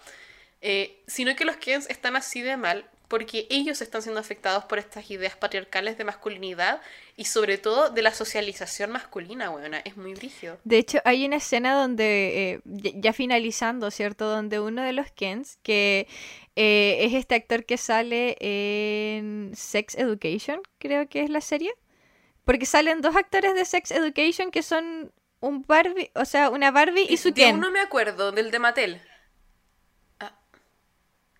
Ah, yo, sé de quién hablas, de la niña que se parece a Margot Robbie y al chico. Es que también hay otro actor de Sex Education, porque sale en Mattel, sí. es el practicante. Sí, o sea, sale otro, pero no, es ese. no, Sino los que están en Barbieland.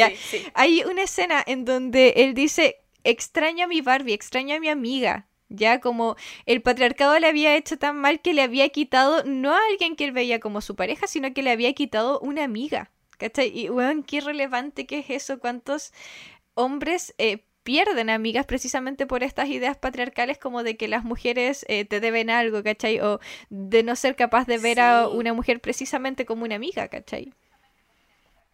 Ajá. Y, y además, eh, a, a, mí me llamó la atención cómo la película mostraba esta diferencia entre lo que era el patriarcado versus lo que quizás podríamos llamar una suerte de, entre muchas comillas, matriarcado en Barbieland, porque, bueno, insisto, las Barbies jamás sometieron a los Kens de la manera que los Kens se demoraron dos segundos en ponerlas como servidumbre, ¿cachai? Y que de hecho la película es muy suave en, ese sentido porque igual como que las Barbies tienen un poco una semblanza de dignidad que muchas veces en la vida real eh, queda fuera de, de estas cosas. Entonces, no sé, estaba... Lo encontré obviamente, claro, simple, simplificado, pero fuerte. Es como fuerte verlo de esa manera. Sí. Bueno, y también está Alan, que yo creo que es la mayor muestra de que efectivamente, claro, el, patriarcado afecta a, ciertos hombres, a, a los hombres, pero hay ciertos hombres que se ven aún más afectados por el patriarcado. Que e, es este hombre que eh, por, no sé, por su crianza o por distintas ideas o por cosas que tienen que ver con su sexualidad o su uso o su propia identidad, como que se ven mucho más afectados, así como por 10, ¿cachai? en relación a lo que los hombres quizá como heteronormativos eh, se ven afectados por el patriarcado.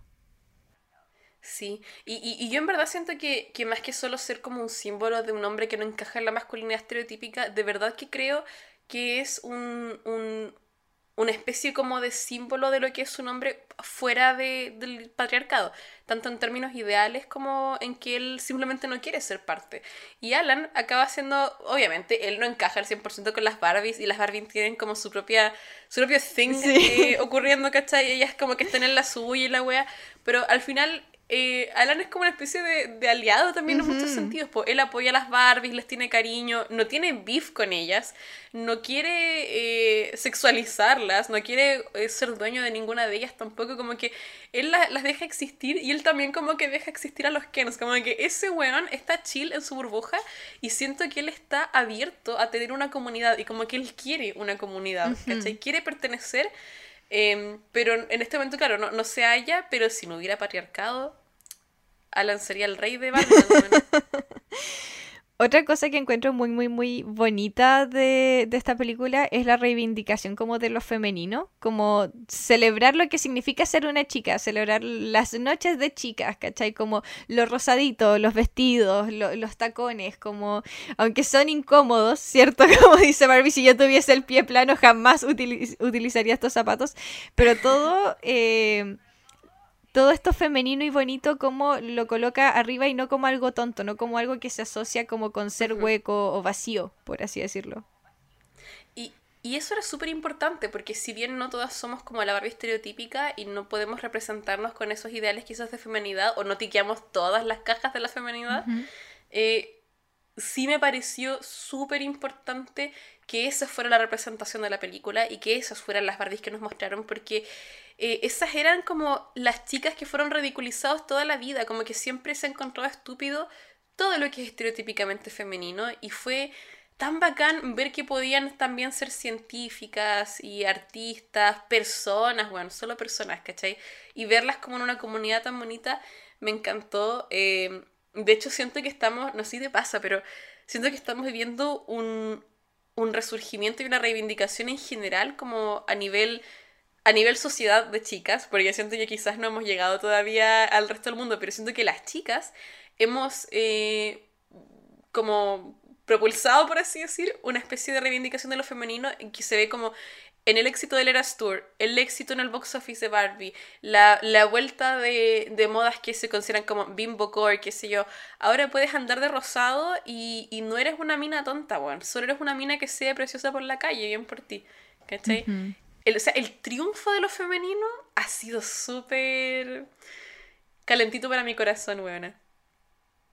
Bueno, y otra cosa con la que quizá eh, sí, me provoca nuevamente disonancia cognitiva, que va a ser la palabra de, este episodio, tiene que ver con el posicionamiento de las marcas en, la película. ¿Qué, ¿Qué, te parece eso? Porque yo, por ejemplo, quiero saber cuánto pagó Chevrolet, cuánto pagó SMEC para toda la publicidad que tuvieron en la película, weón.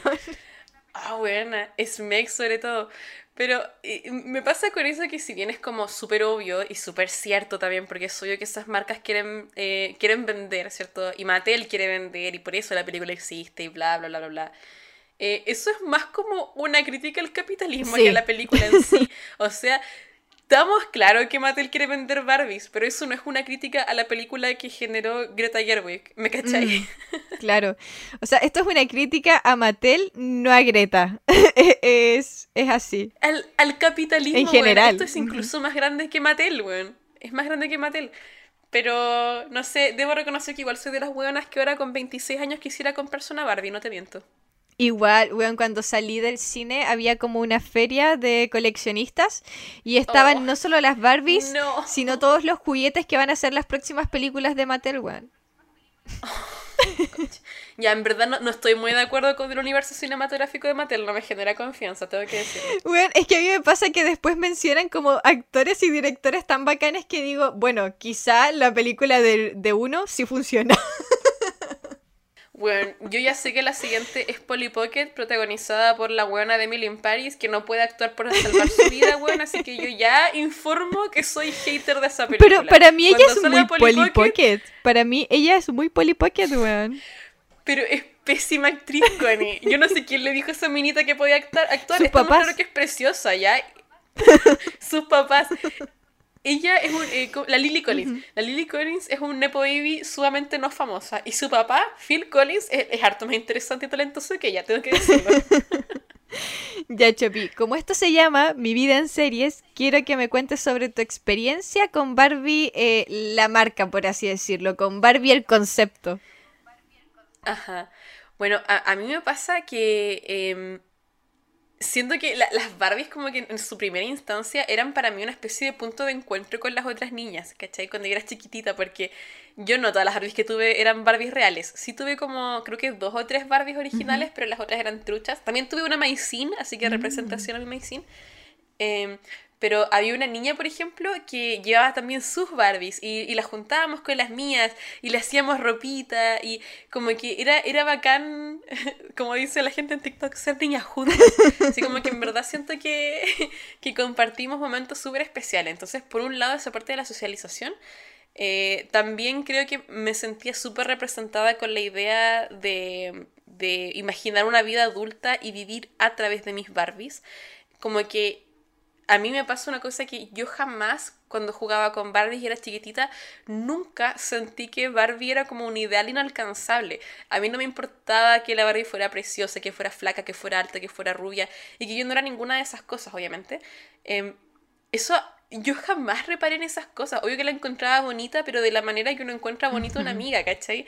No con envidia, ni con cizaña, ni con ganas de, oh, tengo que ser esta buena no, yo la quería mucho porque mis Barbies eran mujeres de carrera, ¿cachai? Y, y me acompañaban en todo.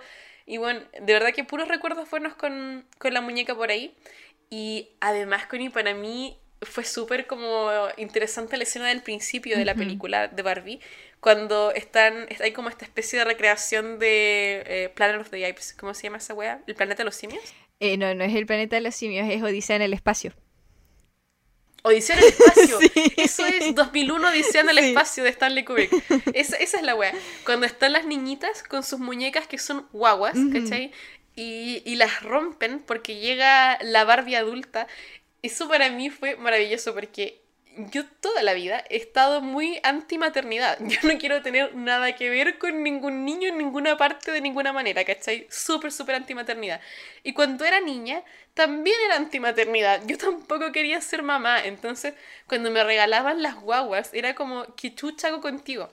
Y yo, como era psicópata, las operaba, weona. Yo a mis guaguas, yo jugaba a ser cirujano Y yo, porque en ese tiempo daban en Chile, en el Mega, un programa que se llamaba Cirugía Cuerpo y Alma. Y yo lo miraba sagradamente. Entonces, eh, yo miraba que el doctor con un plumón morado así rayaba a sus pacientes, donde después los iba a cortar y toda la weá. Yo hacía esta weá con las guaguas weona. Yo tenía todas mis guaguas rayadas con plumón morado y yo era la cirujana que lo estaba operando, ¿cachai? Pero nunca fui su mamá. Y con Barbie pude encontrarme en este rol de no ser mamá, sino de ser adulta, po, y de soñar cosas. Mis Barbies vivían en Inglaterra y tenían muchas amigas y hacían, hacían las cositas que yo quería hacer, pues. Así que fue súper idílico para mí. ¿Qué tal tú, Connie? ¿Tuviste alguna, alguna experiencia con las Barbies? Yo sé que las tuyas eran como Barbies truchas. Sí, siempre fueron como la Estefanía, la Patricia, nunca fueron este... nunca fue la Bárbara. No, de hecho, la, la, que sí tuve fue la Steffi, que creo que sí era una marca un poco más conocida en mi mente. Lo que pasa es que igual yo vivía en Fresia, bueno, entonces eh, en Fresia era difícil conseguir Barbies, pues bueno, entonces igual yo creo que fue una experiencia como de, del pueblo entero, ya como no solo mía. Claro. De más que sí, bueno. Ahora, a mí lo que me pasó es que yo viví una dualidad igual, que, que yo me imagino que muchas niñas vivieron, que tenía que ver con que eh, en mi familia había dos posturas. La postura de mi princesita, ¿cierto? Y por lo tanto me vestía muy femenina, me regalaban muñecas, eh, full Barbie. Y por otro lado estaba la postura de eh, la debilidad, o sea, la feminidad es como sinónimo de debilidad. Y yo no quiero que mi hija sea débil, entonces eh, no quiero que juegue con estas cosas, ¿cierto? No quiero que juegue con maquillaje, con ropa, con Barbies. Entonces, mi infancia eh, es como muy nebulosa en ese sentido de, de, los juguetes porque estaba todo muy mezclado y estaban estos dos discursos que yo sí percibía. Como que a mí sí me avergonzaba jugar con, con muñecas desde muy pequeña. No, no sé si me explico, como que había un, una cierta vergüenza, como que lo tenía que hacer en secreto. ¿Cachai? Ahora, a mí mm, me gustaba muchísimo confeccionarle eh, cosas a mis muñecas. Confeccionarle la casa, confeccionarle la ropa. Como que yo siempre eh, estaba más eh, interesada no en la interacción de mis Barbies, sino en las cosas que iban a usar mis Barbies. Como que yo sí hacía este juego eh, de rol como más de adulta, como de las cosas que, que mi Barbie iba a comprar. Pero no me importaba su personalidad, la verdad. No me importaba su físico ni nada. Eh, creo que me pasaba un poco eh, lo que dices tú de que em, Barbie siempre fue como quizá una herramienta para jugar, ¿cierto? Pero uno de niño nunca vio estas cosas que luego se le, se le atribuyó, se le atribuyeron a la muñeca a medida que uno fue creciendo, de que era dañina para ti. Porque parece que eso era algo que veían los adultos, pero las niñas no, po. O sea, yo no veía el cuerpo de Barbie y pensaba así como, oh, yo quiero ser esta, ¿cierto? Sino que yo pensaba, yo quiero tener esto, yo quiero comprar esto. Quizás sí me iba como por la parte capitalista. Yo sí quiero tener estos zapatos, yo sí quiero tener esta ropa, ¿cachai? O, o incluso las cosas que yo confeccionaba. Yo decía, cuando sea grande voy a tener una mesa así y la confeccionaba con cartoncito, con eh, palitos que pillaba, ¿cachai? Como que esos eran mis juegos. Ahora, yo también tenía un primo que jugaba mucho conmigo con las Barbies, como que a él no lo dejaban tener Barbies, entonces él iba a mi casa y jugábamos a las Barbies, como que mis Barbies, yo igual entendía, dígase Barbies, las muñecas rubias que tenía, ya nuevamente, no eran las de las marcas Barbie, y yo se las pasaba a él, y por algún motivo siempre terminaba como en una wea dictatorial, como... Eh, como muy en una dictadura, no sé, como que eran juegos muy locos. Uno nunca jugó a las compras con las muñecas, weón. Eso fue una fantasía. nunca todas mis Barbies vivían en dictaduras lésbicas, hay que decirlo. También eh, me imagino que esto es una experiencia casi universal. Yo nunca tuve a Ken, weona. nunca tuve un hombre para las Barbies. Y no lo quería y no me hacía falta. Yo tuve una weona que le corté el pelo y ese era el pololo tomboy de todas las weonas. Yo lo que sí tuve fue eh, un Max Steel, pero no era un Max Steel original, original, sino que, o sea, era original, pero era como, vino como en la cajita feliz. Entonces, proporcionalmente ah, era mucho más bajo que las muñecas. Era como la mitad del tamaño. Short King. Entonces, era un Short King, ya. Pero siempre era como vendedor o, repartidor. No era. Trabajaba en el kiosco de la esquina. Tenía trabajo, pero él no era novio tampoco. Era un hombre clase media intentando salir adelante nomás ese weón. Sí.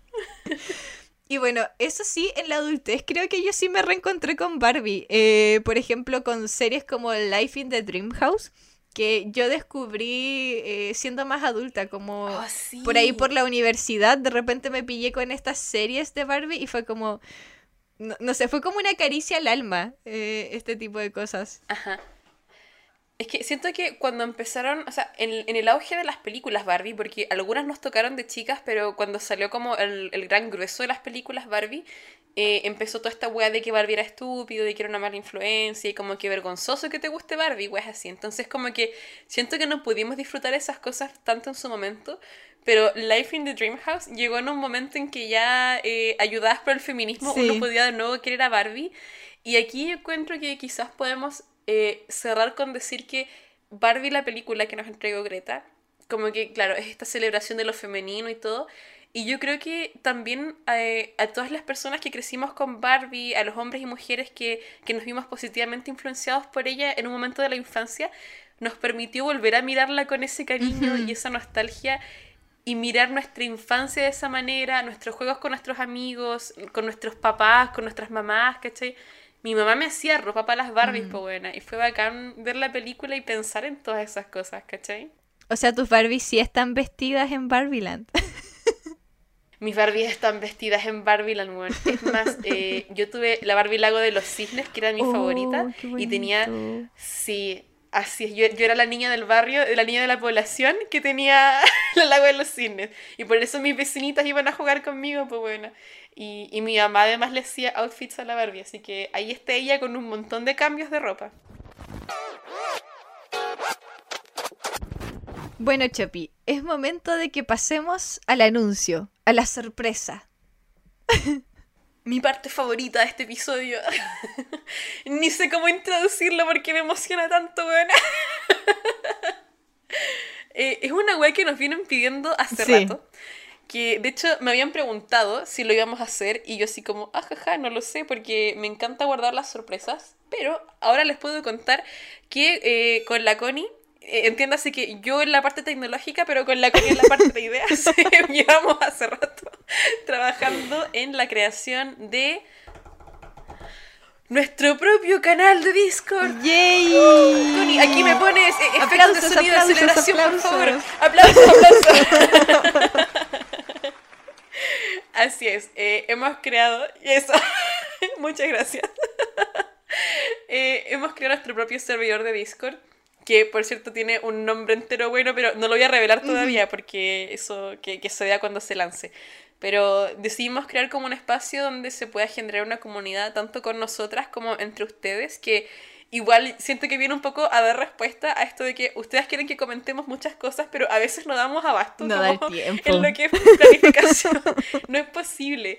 Y, y muchos de ustedes tienen las mismas ideas, entonces creemos que, que esta comunidad en verdad va a ser bacán, que ustedes van a descubrir probablemente muchos amigos nuevos eh, y van a poder contactarse con nosotras también, en un medio donde vamos a estar, ojalá, más disponibles que, que de lo que hemos podido estar en Instagram de repente, qué sé yo. Amo porque cuando me contaste la idea, bueno, yo estaba un poco asustada porque no entiendo cómo funciona Discord, como que a mí me costó incluso aprender a hacer la videollamada en Discord. Pero confío, Nosotros grabamos este podcast en Discord. Pero tuve que aprender a hacerlo. Tuve que aprender a, a contestar la llamada. y a colocarte en chiquitito para poder tener otras pestañas Sí. abiertas. Eso fue un- eso fue difícil.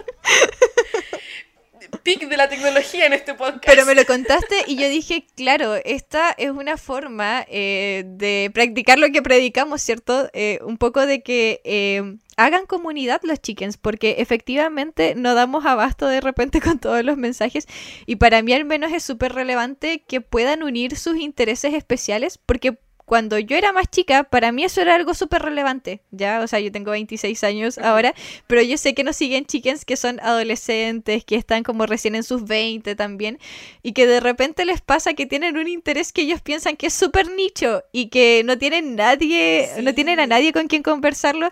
Y bueno, yo pasé por esa etapa y me, me habría encantado eh, como haber tenido... eh, la posibilidad de armar comunidad con gente que tuviera mis mismos intereses. Así que por eso dije, ya voy a tener que aprender a usar Discord, así como bien, en serio. Sí, así que eh, yo, yo, me comprometo a enseñarle a la Connie a usar Discord y de hecho, eh, como decía, no es solamente para que formen comunidad entre ustedes, sino también con nosotras.